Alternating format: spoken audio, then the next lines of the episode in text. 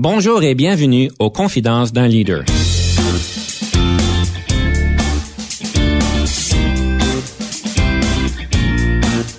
Ici Denis Lévesque, coach de cadre. Nous avons donc l'honneur et le privilège de recevoir en studio des leaders qui ont marqué leur communauté afin d'apprendre de leur expérience et de s'inspirer de leur sagesse.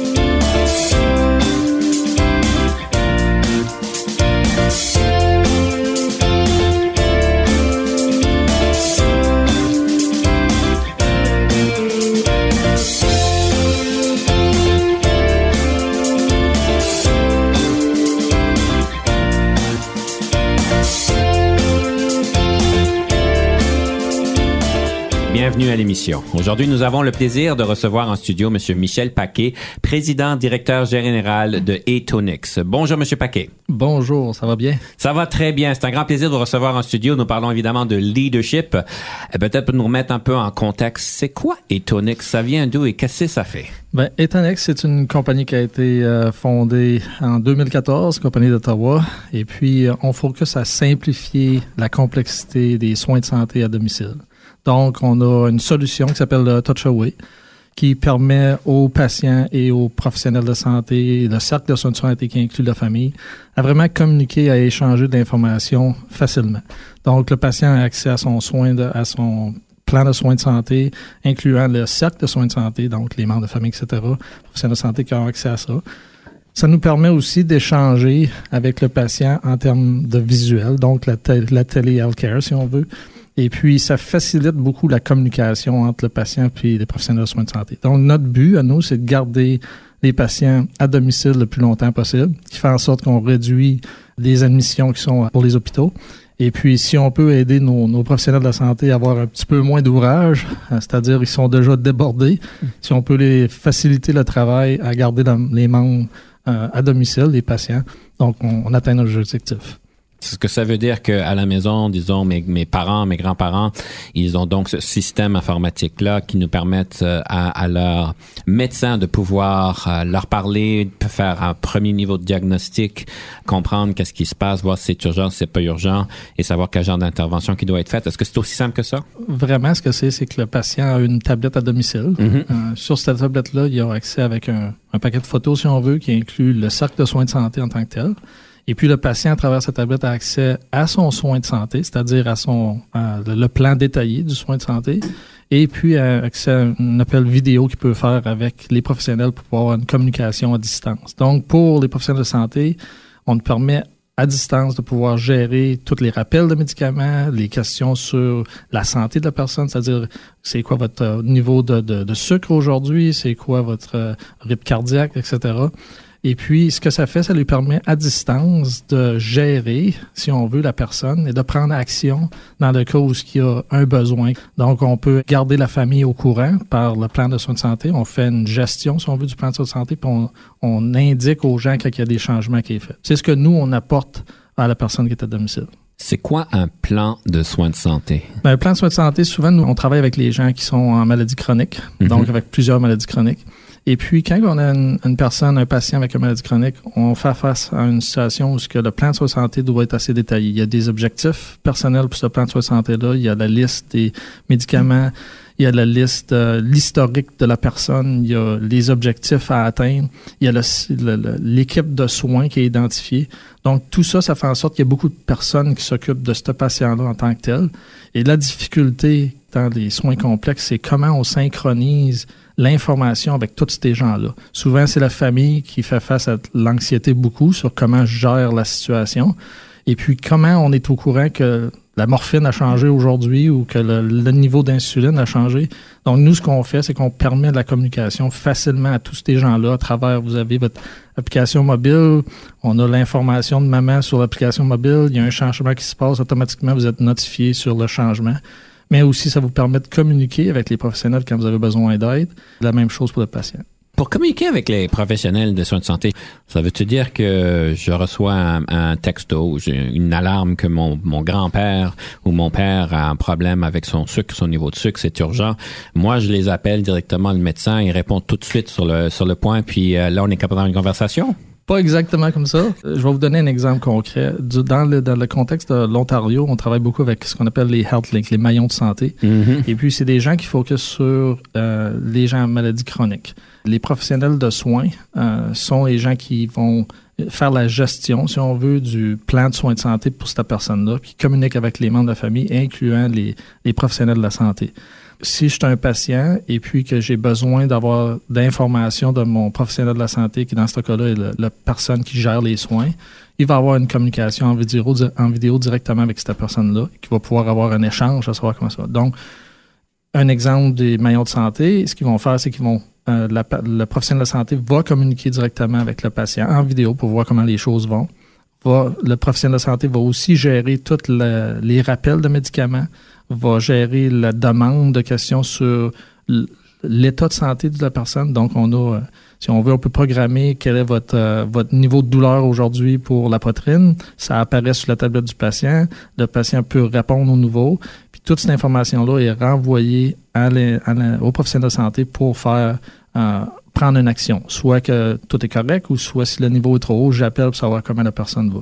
Donc, c'est quelque chose qui est fait à distance, qui permet de faire la gestion de la personne, puis permet de communiquer avec la personne. Est-ce que c'est nouveau? Est-ce que vous êtes les premiers dans l'industrie? Ben c'est, c'est, je dirais qu'il y a plusieurs personnes qui ont fait des points ici et là. On est vraiment unique. Euh, c'est une solution qui a été créée au Canada, à Ottawa. On a des gens aussi au Québec. On a souvent aussi des gens qui sont euh, qui l'utilisent simplement pour je vais avoir une communication avec maman, je vais m'assurer que tout va bien. Ils l'utilisent plus dans un contexte de consommateur, je dirais. Notre clientèle est vraiment plus gouvernementale, c'est-à-dire aider les patients à domicile, puis ça se trouve être le, le gouvernement qui achète pour les clients. Ça doit pas être facile de gérer la communication et, et le contenu de cette application-là. Euh, je dirais que c'est très complexe. Euh, c'est complexe dans le style que dans le domaine de la santé, il y a beaucoup de systèmes qui gèrent l'information des personnes. Donc, pour nous de pouvoir s'intégrer à ces systèmes-là, il y a tellement de systèmes que ça nous on doit faire attention sur comment on fait l'intégration. Maintenant, de transférer l'information d'un système à l'autre, que ce soit Dat- Datonix du Touch Away vers, par exemple, Meditech ou euh, ces, types de, plateformes-là, ben, il y a des protocoles standards. Donc, on utilise ces protocoles standards-là pour faire pour que l'information soit disponible. Mais notre but ultime, c'est de vra- vraiment rendre simple euh, l'approche pour les professionnels de la santé et les patients pour pouvoir communiquer et échanger de l'information. C'est vraiment sur quoi on est, on focus. Et ça, c'est dans les deux langues officielles, je présume. On supporte le français, l'anglais, le chinois simplifié, le chinois traditionnel et puis l'espagnol. Ça fait combien d'années que vous êtes en affaires? Ça fait quatre ans.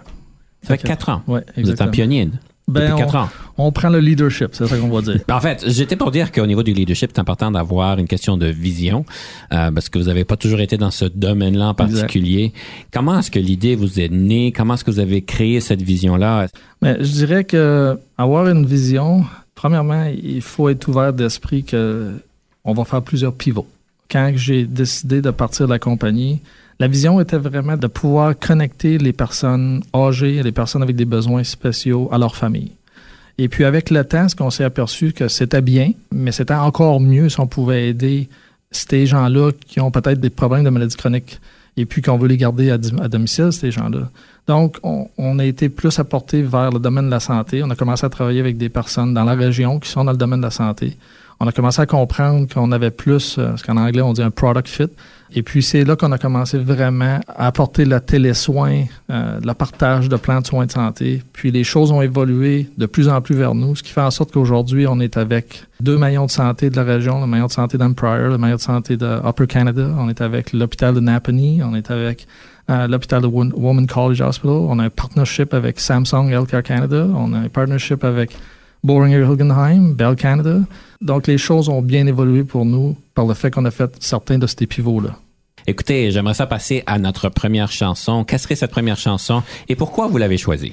J'aime bien Boom Desjardins. Il y a une chanson qui s'appelle Ce que tu veux. Boom, c'est quelqu'un que j'écoute depuis très, très longtemps. Alors, nous écoutons ce que tu veux et ensuite nous prenons une petite pause.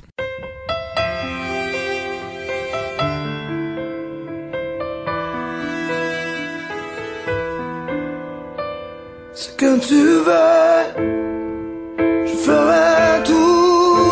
tu veux, je changerai le noir en bleu dans tes yeux.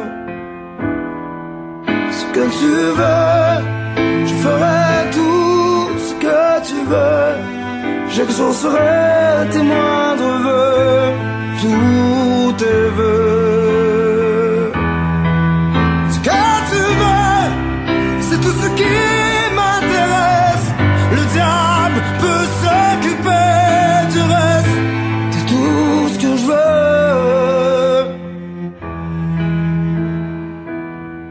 Que tu veux, je ferai tout ce que tu veux.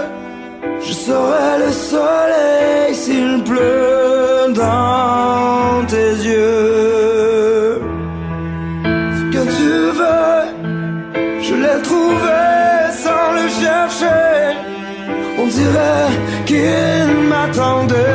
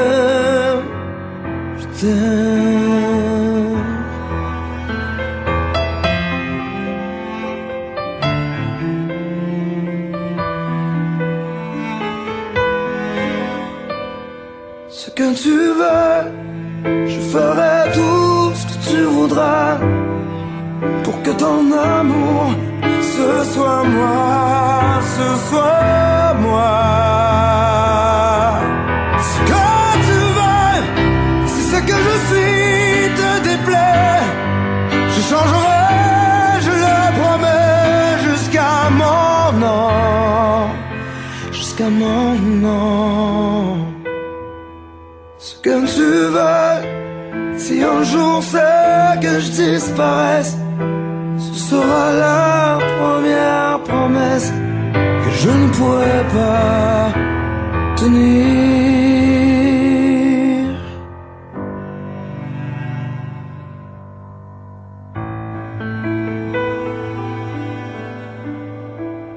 Ici Denis Lévesque. Si vous cherchez l'excellence en leadership, nous sommes intéressés à vous parler. Venez nous visiter à solutionoptigestion.ca.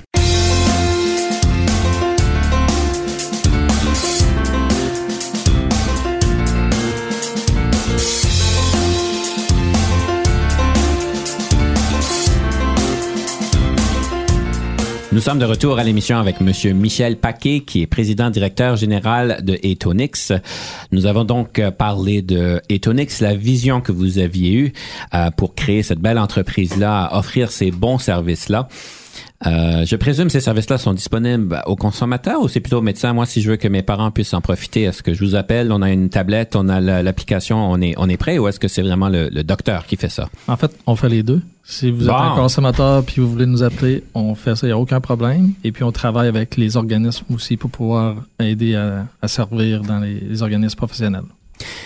Mais si j'ai compris, vous n'êtes pas quelqu'un qui vient du domaine de la santé. Vous êtes vraiment quelqu'un qui vient du domaine de la haute technologie. Si j'ai compris, vous avez, par- vous avez Exactement. fait votre, votre temps en artel comme euh, 50% de la population à Ottawa, je pense. Exact. Euh, y inclut moi. Moi, j'ai fait sept mois. C'est fantastique. Oui. C'est quoi qui vous a motivé de laisser la haute technologie, malgré que vous êtes encore en technologie, mais quelque chose de plus tra- traditionnel, si je peux dire, plus agro, euh, les télécoms et tout ça, et tomber dans une niche, dans une nouveau, nouvelle industrie dont je présume vous n'aviez pas d'expérience, aucun réseau. Euh, vous aviez l'expérience comment développer des systèmes informatiques, mais de pouvoir faire cette transition-là. Qu'est-ce qui vous a apporté de faire cette transition-là et comment est-ce que vous l'avez vécu? C'est une question assez difficile à répondre. Je dois dire que au cours des années, j'ai voyagé beaucoup. J'ai passé euh, 20 ans de ma vie dans les avions, à voyager à travers le monde. Puis j'avais des équipes un peu partout. J'étais avec Intel pendant longtemps. Oui, j'ai commencé à Nortel, mais évolué avec IBM et puis Rational Software, et Wind River, puis Intel. Et puis à travers Intel, j'étais vice-président de- d'une équipe d'ingénierie qui était distribuée à travers le monde. Et ça m'a permis de voyager, de rencontrer ces gens-là, puis de rencontrer des gens qui ont différentes visions, différentes passions. Et puis oui, j'étais dans le domaine de la haute technologie. Je suis encore dans le domaine de la haute technologie, mais on bâtit quelque chose pour les soins de santé. Il y a eu un changement dans ma vie en entour du deux- 2013. Et puis ça m'a apporté à penser à beaucoup qu'est-ce que j'aimerais faire. Et puis ce que j'avais toujours rêvé de faire, c'était vraiment de, de bâtir une entreprise qui permettrait de, si on veut, changer le monde. Mm-hmm. Et puis, une de mes grandes passions, c'était vraiment de redonner, de vraiment faire quelque chose qui peut changer la vie des personnes, de- d'aider les gens. Et puis, quand on, j'ai, je me suis mis à penser à toutes ces choses-là, j'ai, j'ai eu le plaisir aussi d'aller à une conférence. À cette conférence-là, on parlait beaucoup de la passion des gens, puis comment c'était important de, vivre son rêve, puis d'aller de l'avant, puis de former cette idée-là à être une vision, puis apporter de la vision à être un accomplissement. Et puis, c'est de là que j'ai décidé qu'on allait focuser sur le healthcare. Donc, j'avais, il y a quelque chose de personnel qui est arrivé, c'est-à-dire mon père était affecté par le cancer, ma tante était affectée par l'Alzheimer. Les deux étaient séparés d'à peu près 17 heures de route. C'était impossible pour eux de, de, de vraiment communiquer. Euh, les deux étaient dans un état, mon père était en fin de vie. Donc, ça m'a porté vraiment à pousser la question est-ce que je peux faire quelque chose pour aider des gens comme eux? Mhm. Et c'est de là que l'idée est venue. Euh, C'était vraiment une idée, euh, je dirais, familiale. C'était vraiment plaisant. Moi, j'ai quatre enfants, une épouse.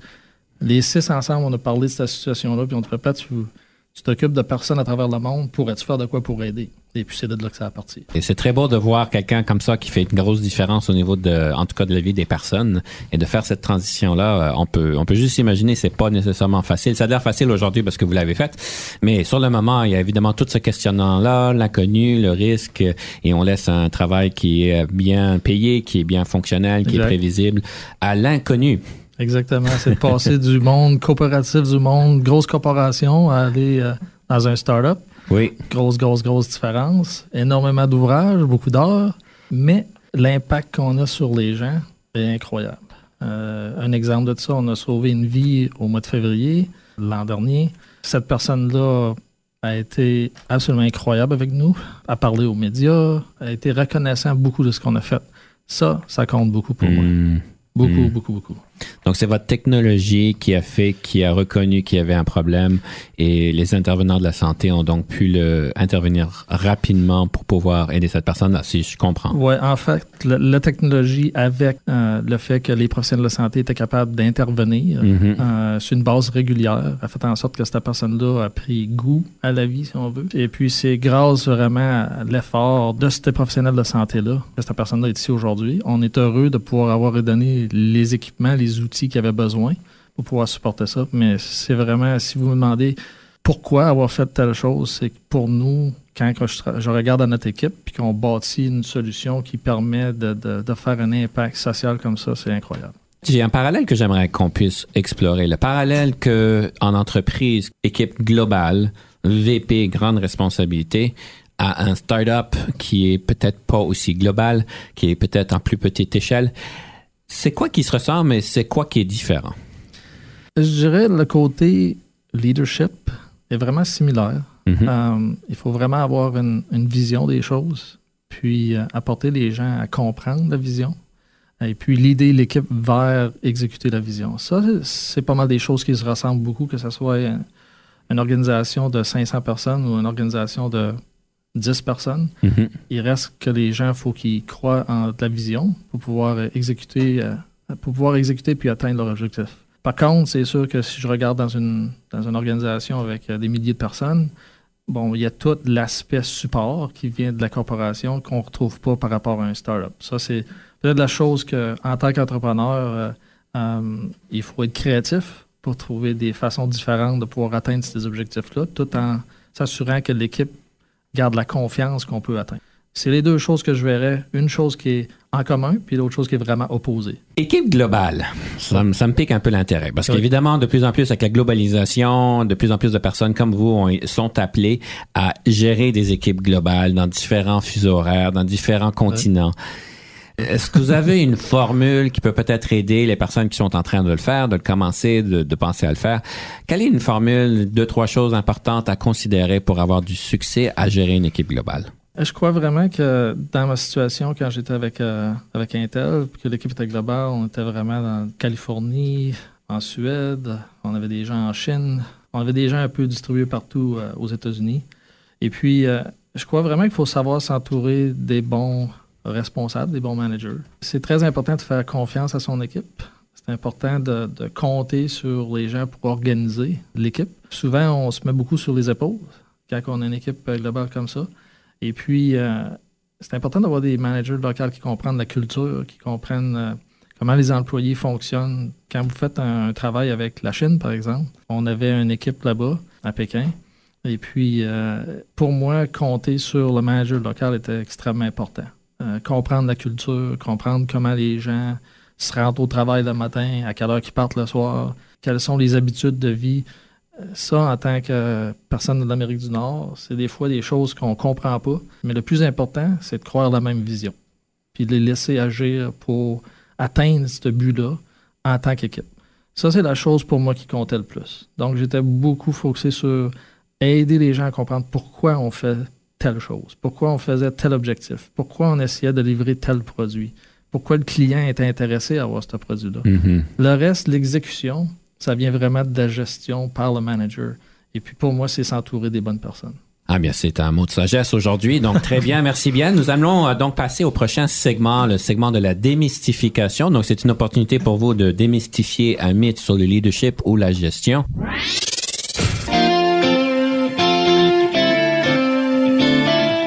Aujourd'hui, je suis curieux, quel serait ce mythe que vous voudriez démystifier? Le mythe, c'est que les leaders n'ont pas toutes les réponses aux bonnes questions. Souvent, ça revient toujours, on va aller voir Michel, on va aller voir Michel. Moi, je pense qu'on croit beaucoup, je crois beaucoup que les réponses viennent souvent de l'équipe. Il faut juste faciliter euh, les gens à, à travailler ensemble et à penser. Puis euh, souvent, on se rend bien meilleure destination quand c'est l'équipe qui apporte les réponses. Donc, le mythe, c'est que le leader n'a pas toujours les réponses aux, bonnes, aux questions. En fait, je pense que je sais pas si c'est un dicton, mais il y a du monde qui disent euh, en tant que euh, leader d'organisation, c'est important de pouvoir embaucher des personnes plus intelligentes que nous-mêmes. Exactement. Alors, ça revient un peu à la même chose. L'intelligence collective est beaucoup plus forte que l'intelligence individuelle. Absolument. À ce point-ci, j'aimerais peut-être aller à la deuxième chanson. Quelle chanson que vous avez choisie et pourquoi l'avez-vous choisie? Ben, un peu comme j'avais dit pour Boom Desjardins, Francis Cabrel, ça, ça vient de très loin. J'écoutais Francis Cabrel quand j'étais encore à l'université. Et puis, euh, Je l'aime à mourir, c'est une chanson qui, qui est avec moi depuis longtemps. Alors, nous écoutons Je l'aime à mourir et nous prenons une petite pause.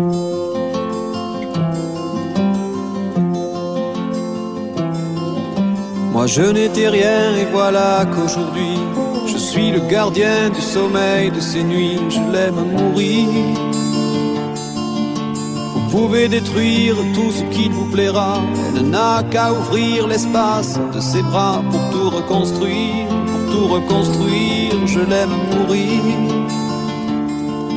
Elle a gommé les chiffres des horloges du quartier, elle a fait de ma vie des cocottes en papier, des éclats de rire.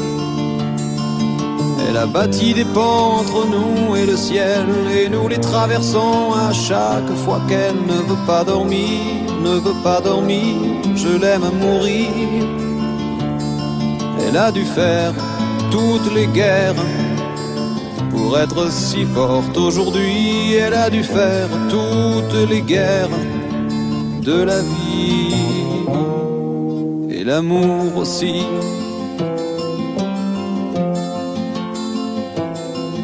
Elle vit de son mieux son rêve d'opaline, elle danse au milieu des forêts qu'elle dessine, je l'aime à mourir.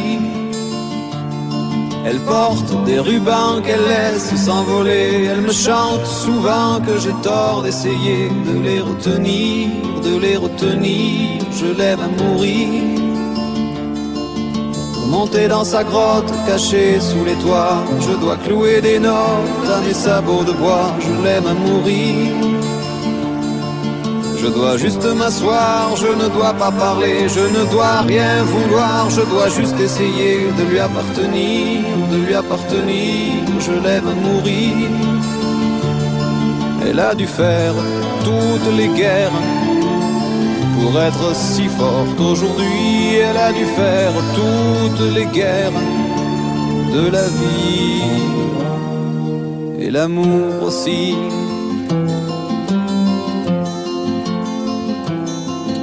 Moi je n'étais rien, voilà qu'aujourd'hui je suis le gardien du sommeil de ces nuits, je l'aime mourir. Vous pouvez détruire tout ce qui vous plaira, elle n'aura qu'à ouvrir l'espace de ses bras pour tout reconstruire, pour tout reconstruire, je l'aime mourir.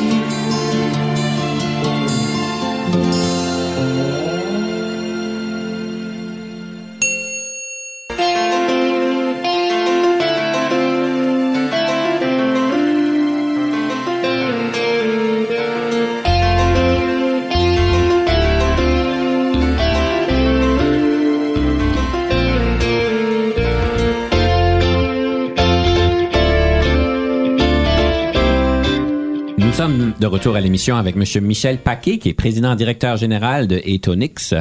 Et à ce point-ci, euh, M. Paquet, j'aimerais vous inviter de partager avec nous une ressource sur le leadership. On parle donc d'un livre, un livre qui a pu marquer votre développement que vous voudriez nous partager. Ça serait quoi ce livre-là?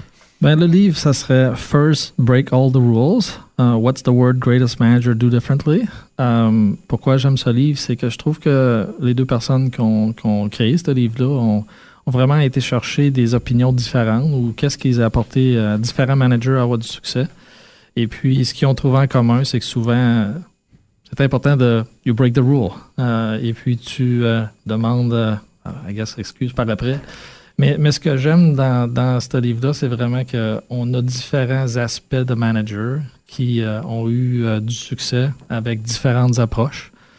Qui pour moi veut dire que la partie management est vraiment plus euh, être créatif, innover, puis apporter son équipe à accomplir. Et puis, pas nécessairement se limiter à juste be by the book. Mhm. Il faut être créatif, puis il faut comprendre les gens, puis il faut savoir ce que les gens veulent faire en tant qu'équipe. C'est le plus important. Vous savez qu'on est dans une euh, dans une ville avec beaucoup de fonctionnaires et de dire de briser les règlements semble être un petit peu euh, difficile à prendre. Ben ouais. Mais évidemment, comprendre les règlements et comprendre quand est-ce qu'on peut flexer certaines choses, évidemment. Ça, exactement. Vous avez dit quelque chose tantôt que vous étiez souvent sur des avions, Oui. que vous voyagez à travers le monde. Oui. Je peux juste présumer que donc votre horaire était très chargé. Oui. Et je sais moi-même personnellement quand je voyage pour mes clients, que j'aille aux États-Unis, en France, euh, au Canada, la question du voyage a quand même un certain poids sur la santé.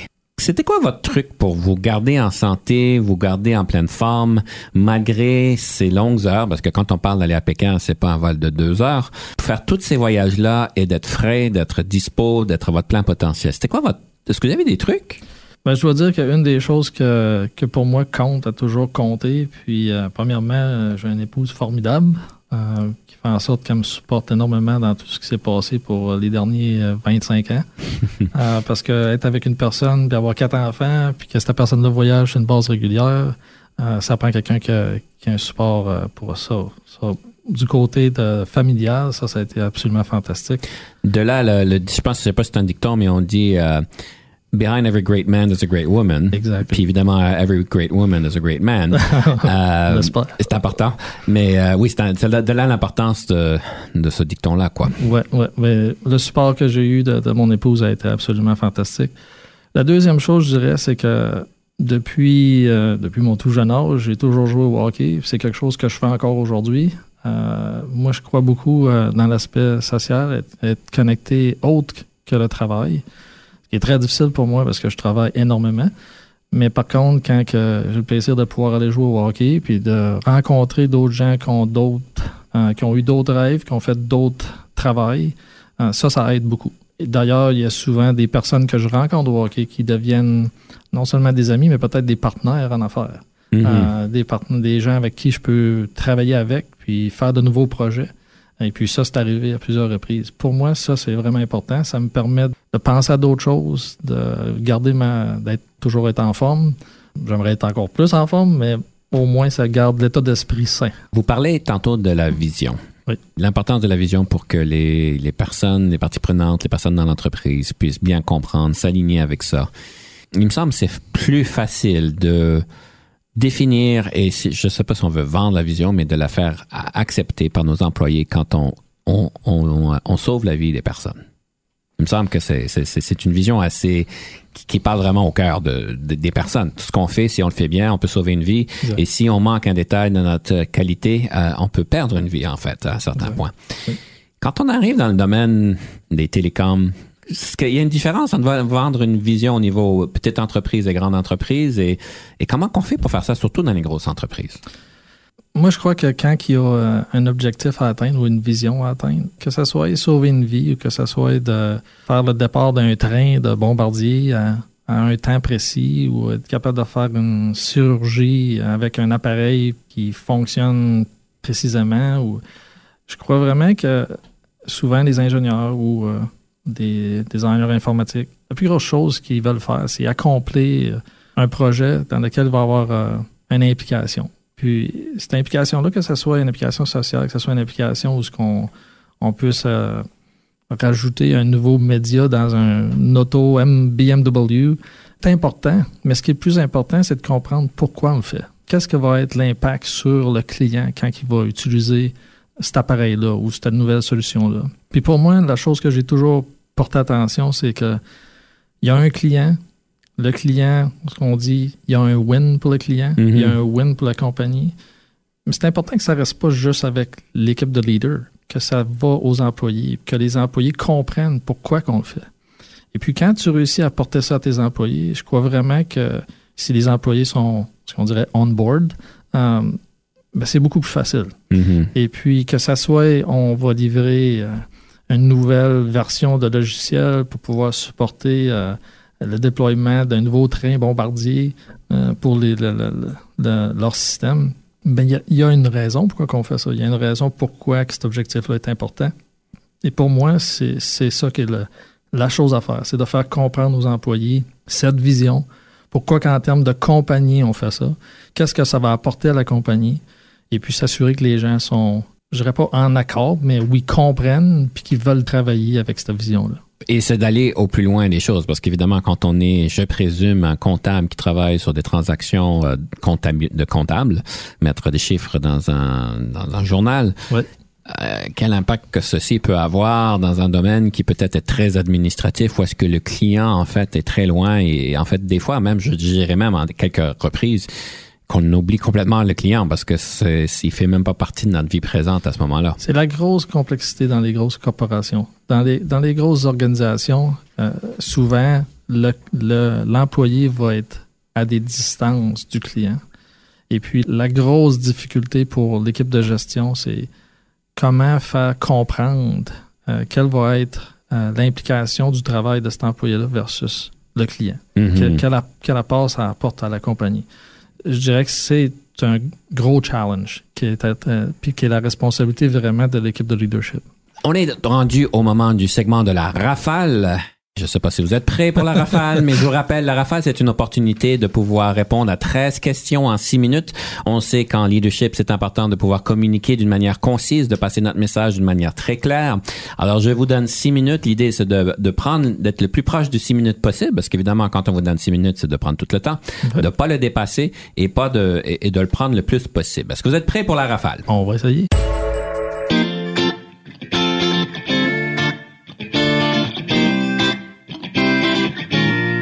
Le leadership, est-ce inné ou acquis? Je dirais que c'est acquis. Je crois qu'on développe des attitudes avec le temps.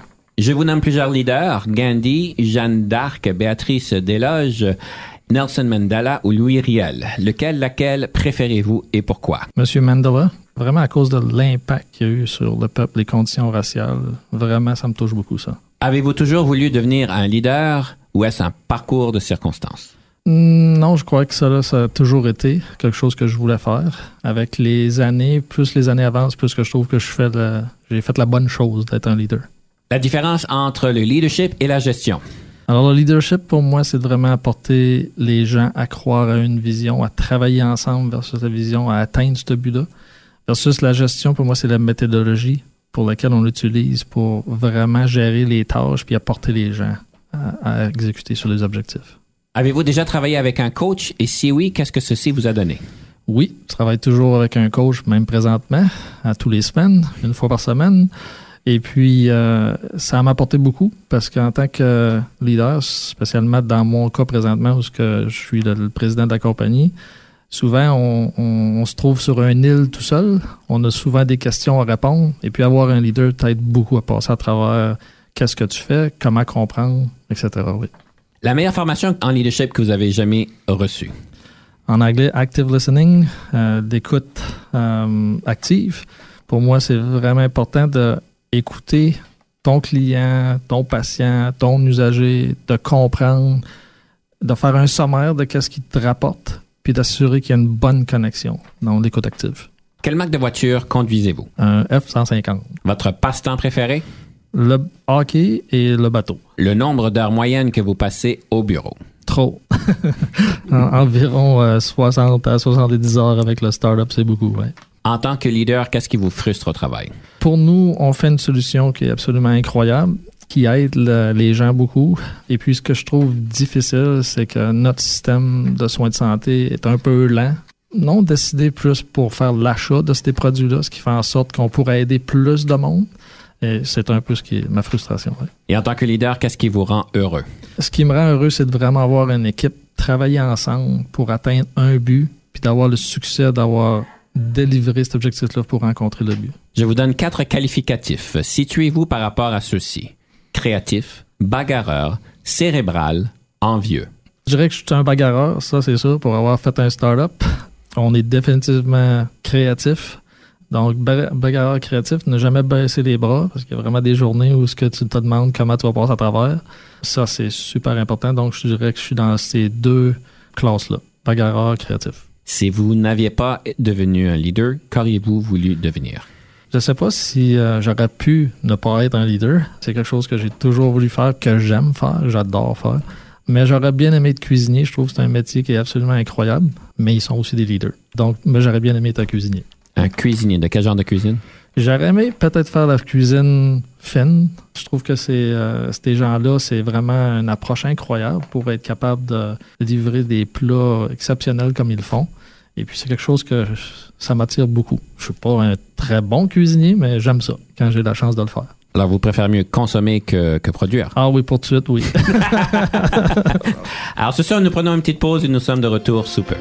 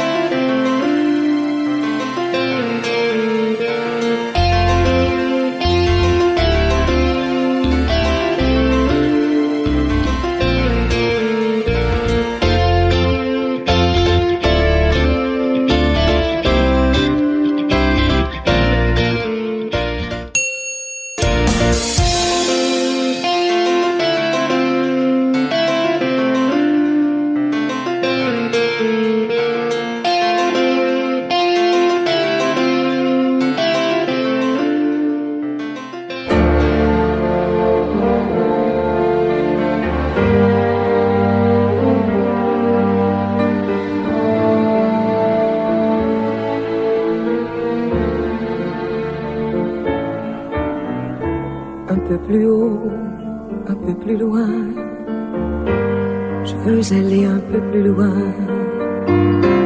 Je veux voir comment c'est là-haut. Garde mon bras, me tiens ma main. Un peu plus haut, un peu plus loin. Je peux aller encore plus loin. Laisse mon bras, me tiens ma main. Je n'irai pas plus loin qu'il faut. Encore un pas, encore un saut, une tempête et un ruisseau. Prends garde, prends garde, j'ai laissé ta main. Attends-moi là-bas, je reviens. Encore un pas, un petit pas, encore un saut et je suis là. Là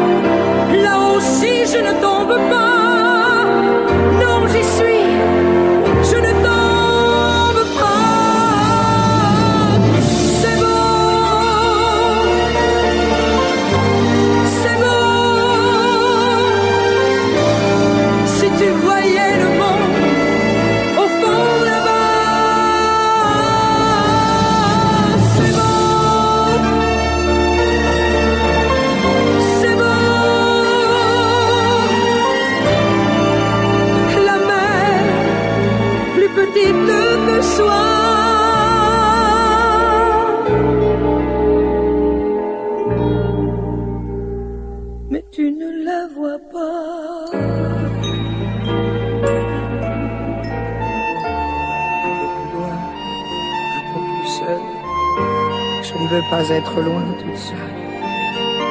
Viens voir ici comme on est bien. Quand on est haut, oh, comme on est bien. Un peu plus haut, un peu plus loin. Je ne peux plus te tenir la main. Dis-moi comment j'ai pu monter, comment descendre sans tomber. Un peu plus haut, un peu plus fort. Encore un saut, essaye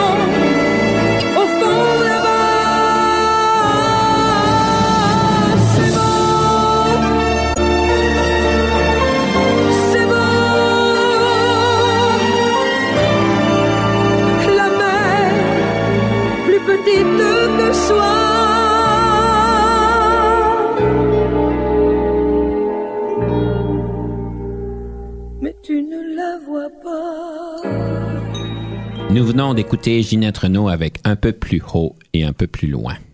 Pourquoi cette chanson-là? Ben, premièrement, pourquoi cette artiste-là? Euh, c'est une dame incroyable. Euh, elle a un, beau vécu. Elle a, euh, je pense qu'elle a eu un impact sur plusieurs Québécois, plusieurs Canadiens. Beaucoup de gens qui voient Mme Renault à, la TV vraiment sont captivés. Je fais juste penser à quand Céline Dion a chanté avec euh, Ginette Renault à Québec. C'était un moment incroyable euh, sur les plaines. Donc, c'est une personne que j'aime écouter, avec- surtout avec le- cette chanson-là, qui est un peu plus haut, un peu plus loin, qui me, vraiment me fait penser qu'il n'y a pas de limite. On peut. Il s'agit juste d'avoir une idée, une vision, puis d'exécuter. Et puis, ça, ça c'est vraiment pour moi, c'est ce que ça me parle. Donc, dans 20 ans, on vous verra au niveau international, On, on espère. Peut-être même galaxique. Ben, on va sûrement espérer international. Vous parliez tantôt, à plusieurs reprises, en fait, euh, l'importance de la famille. Oui. Et qu'en fait, même l'idée de partir l'entreprise, si j'ai compris, c'était une idée de famille. Oui.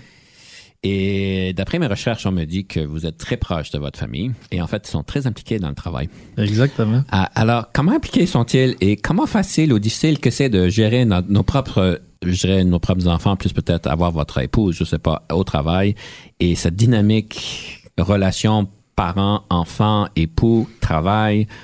Quand l'idée est venue sur euh, on allait faire un système pour connecter des personnes âgées, personnes avec des besoins euh, avec des besoins particuliers à leur famille, comme je l'ai dit plus tôt, c'était vraiment euh, cette idée-là est venue plus familiale. Et puis j'ai un garçon qui est en marketing à l'Université d'Ottawa. J'ai une de mes filles qui voyage à travers le monde pour faire euh, de la danse.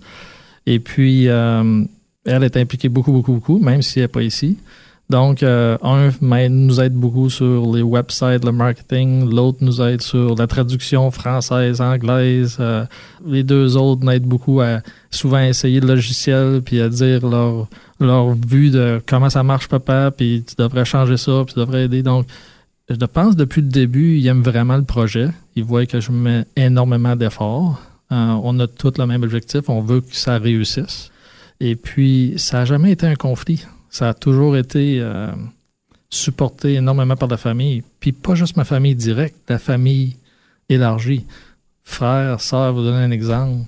On est en train de faire une traduction de tout un nouveau website. J'ai du monde sur la côte nord à cette île qui tr- traduisent le website pour nous, qui nous aident à de l'avant. Je crois que les gens voient, voient l'implication que ça va avoir.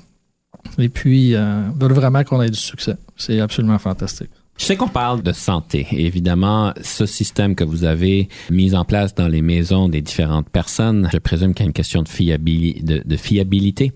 Est-ce que ça joue un rôle? Est-ce que c'est 100% fiable? Euh, Qu'est-ce que vous diriez de ça? Oui, c'est très fiable, hein, pour répondre à votre question. Par contre, pour être certain qu'on est sur la même longueur d'onde, nous, on parle vraiment d'un système souvent qui est mis dans les milieux ruraux. Dans un milieu urbain, c'est moins un problème. Dans les milieux ruraux, souvent, on va arriver à une place où que la personne n'a pas d'Internet. Des fois, la personne n'a même pas un téléphone.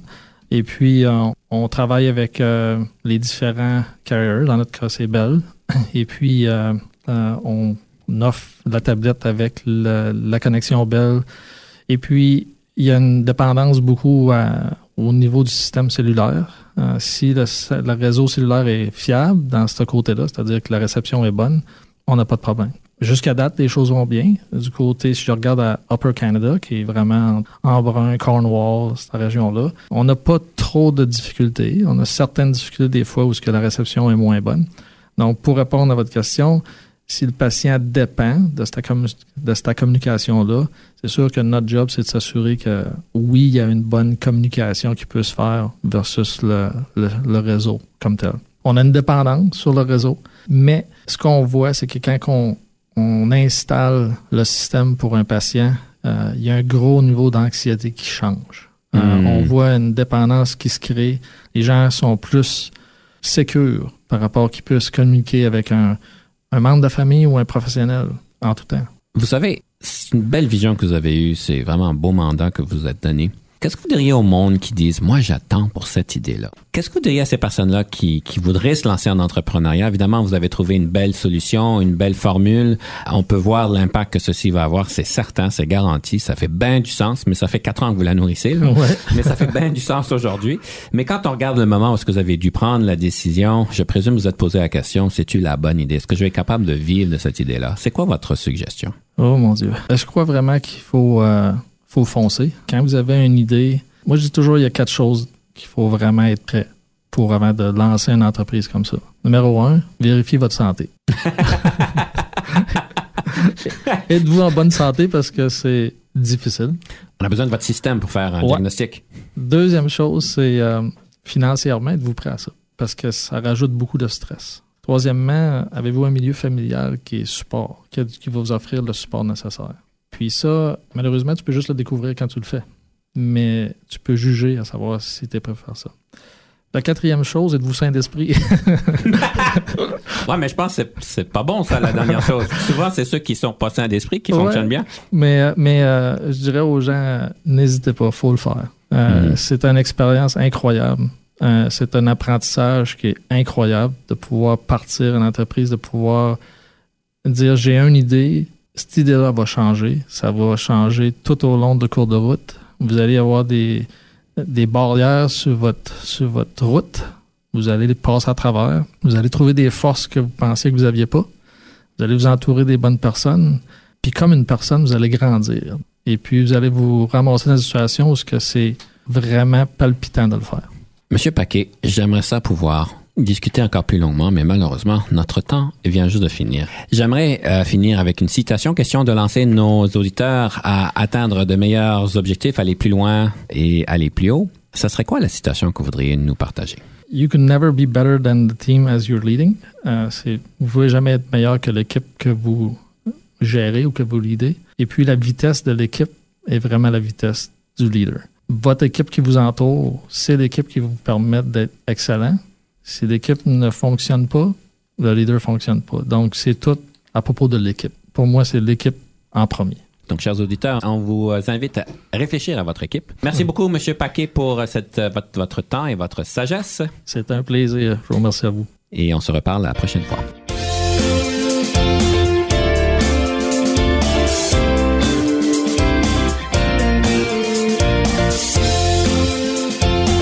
Conception, animation, entrevue et recherche, Denis Lévesque.